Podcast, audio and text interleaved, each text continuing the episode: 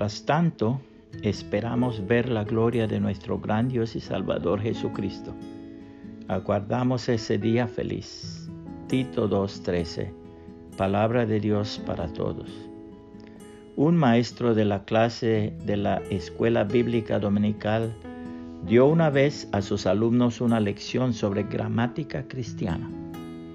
Dijo lo siguiente, muchachos, hemos aprendido en el colegio a decir primera persona yo, segunda persona tú, tercera persona él. Eso es buena gramática humana.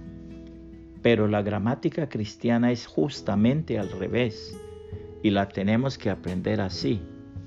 Primera persona, Él. Segunda persona, tú. Tercera persona, yo. Él quiere decir el Señor Jesucristo, quien debe ocupar siempre el primer lugar. Tú quiere decir mi prójimo y ocupa el segundo lugar después de Dios. Yo quiere decir yo mismo y el yo tiene que ocupar siempre el tercer y último lugar. La Biblia dice lo siguiente. Uno de los maestros de la ley religiosa estaba allí escuchando el debate. Se dio cuenta de que Jesús había contestado bien, entonces le preguntó, de todos los mandamientos, ¿cuál es el más importante? Jesús contestó, el mandamiento más importante es, escucha, oh Israel, el Señor nuestro Dios es el único Señor.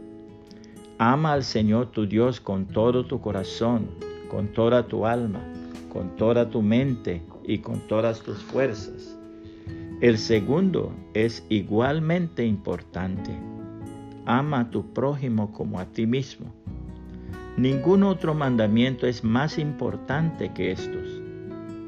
El maestro de la ley religiosa respondió, Bien dicho, maestro, has hablado la verdad al decir que hay solo un Dios y ningún otro. Además, yo sé que es importante amarlo con todo mi corazón y todo mi entendimiento y todas mis fuerzas y amar a mi prójimo como a mí mismo.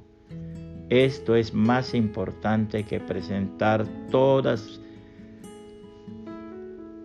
las ofrendas quemadas y sacrificios exigidos en la ley. Al ver cuánto entendía el hombre, Jesús le dijo, no estás lejos del reino de Dios. Y a partir de entonces, Nadie se atrevió a hacerle más preguntas. Marcos 12, 28 al 34, nueva traducción viviente. Puede compartir este mensaje y que el Señor Jesucristo le bendiga y le guarde.